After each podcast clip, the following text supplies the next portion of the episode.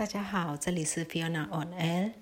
今天是三月二号，那已经到了三月份了，然后整个局势还是非常的不乐观。全国各地今天比昨天，就是今我是在一号晚上录音，一号比二二八稍微 OK 一点，但还是一样，各地仍然有传出伤亡。没有二二八那么严重，但是还是有。然后警军警的某些行为确实有点太夸张。有看到影片，就是在曼德勒的，他们直接进去一间奶茶店，然后直接进去。纵使奶茶店里面有他们需要逮捕的人，好了，不需要把全部的奶茶店的人都带走，然后他们全部带走。然后听说他们只要逮捕人，就会要求交出手机。交出了以后，当那就是家属去保释的时候，手机是拿不回来。那好多手机，譬如呃知名品牌的手机都拿不回来，他们就是就等于是明抢了。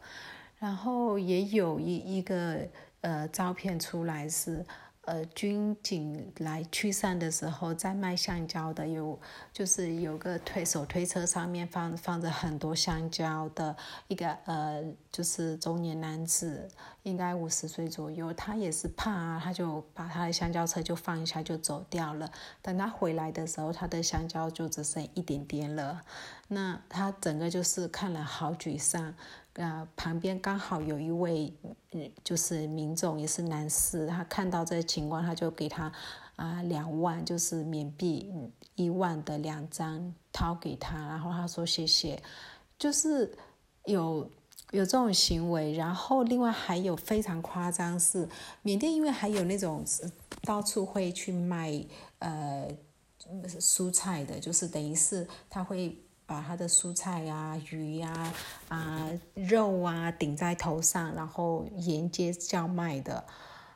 然后卖鸡肉的人，他当然会带刀子，因为他要砍肉。可是他就因为他带刀子，有带呃随身携带武器，这样就被逮捕了。就好多好多，你会看到就是很夸张的情况一直发生，那一直上来。呃，在呃丹老那边就直接就进去一个民宅，民宅是呃呃管就是用围篱，那围篱很烂啦，竹篱的围篱，因为是比较呃基层的人民，都是用竹篱去做的围篱，直接就把它踹一踹就开了进去，然后进去把要就是嗯要。逮捕男性，男性没有在，女有只有家里只有女生在，也被殴打，然后把家里的财物四万多哦四十多万缅币也搜刮一空，感觉就是抢劫，整个情况就是抢劫的样子。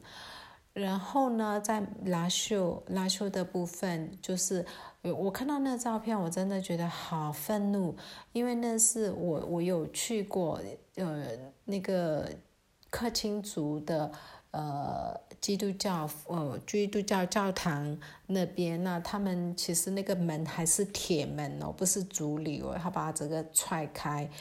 呃，就一直发生这种照片，一直上来，一直上来，一样有呃伤亡的人员。今天，嗯，有一位呃往生的女生是穆斯林裔的，然后她是晚哦，不是今天晚生，sorry，是昨天晚上，她是。完全没有参与抗争，他就直接是只是在路上散步，就被扫到就就死掉了，就是这样很夸张。然后太多太多的这种，嗯，波及无辜，就算抗争者其实也不应该这样，但是现在已经波及到无辜了，所以很很无奈。那我们这边。嗯，就偏垂，所以目前为止都算安全，可是也很担心。那昨天在诶部分大的城市已经开始宣布宵禁时间是改六点，早上六点到晚上六点，所以表示有一天当中有一半的时间你是被关在你的家里这样子。那这个他没有用公文出来，可能怕国际舆论，他就是用那个大喇叭到处广播这样子。呃，有一位女生呢，她不知道，因为在上班，她下班的时候超过六点，因为这是昨天临时的，然后就被警察用弹弓打，然后就打到头破血流。呃，那现在他改到六点，其实就会真的是限制人民的行动自由到一个极致，然后几乎把我们全部都都软禁起来了吧，都可以这么说了，就只有白天十二个小时可以。呃，自由移动吗？其实也不见得自由。然后拉秀今天也传出某些区域，然后他看到人，他可能会要求警军警看到人，可能会要求停下来，然后检查手机。如果手机里面有一些跟抗议有关的文，可能就会有麻烦。所以。呃，这是已经不只是白色恐怖了，这完全就是黑色恐怖，就是人人都人人自危。那我们其实我也很担心我自己的，就是到底会不会有什么问题？可是又觉得如果不让大家知道这些很细节，就是大媒体新闻它是不会报道这些，C N 不可能知道这么细的东西，它也不可能给缅甸这么大的篇幅来报道。啊，对他们来讲可能是芝麻绿豆的事，可是对我们来讲是微观自由、生命安全，就是所有的事情的一些呃一些生活感受。那我觉得我还是想要让大家知道这边的一个状况。全国人民刚开始非常的期待联合国安理会，他可能会有一些强烈的制裁，甚至会派军队过来呀，什么什么之类的。那最近网络上面有一些文章开始出来了，就是告诉大家分享大家乌克兰的事事件，二零一七年乌克兰事件，嗯，也没有派兵。那也告诉大家说，像伊拉克会派兵，是因为。呃，有石油，美国对他来讲有好处，那缅甸可能对他来讲没好处，不见得会诶参参与。那也越来越多的一些没有未被证实的文章，或者或者是某某消息来源，也都一直指向说中国大陆在这这次的政变有有在背后有有支持军方啊之类的。那整个民众其实有那种啊。无助感非常的深，啊，但是还是知道需要靠自己。今天看到几个就是网络分享文，真的是飙泪。有一个女儿问她妈妈说：“外面这么呃这么危险，我每天都出去，你会不会担心？”然后她妈妈就说。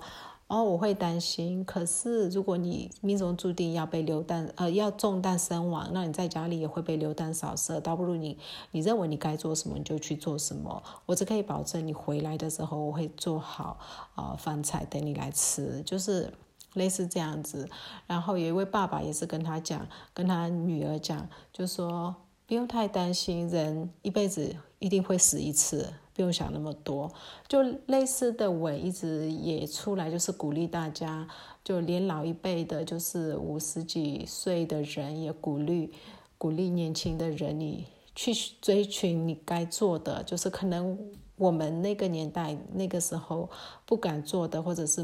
没有不知道该怎么做的，现在他们知道了就。就更支持。那也看到有一位老伯伯，就是可能八十几岁，他举着一个牌子，呃，他是对联合国诉求啦，就是说，如果你需要更多的尸体，那请射杀我，就之类的标语都很心酸，看了非常的呃心酸。那但是也有一些非常搞笑的。呃，影呃就照片流出来，因为大家都把那个军人头头的照片呃印出来贴在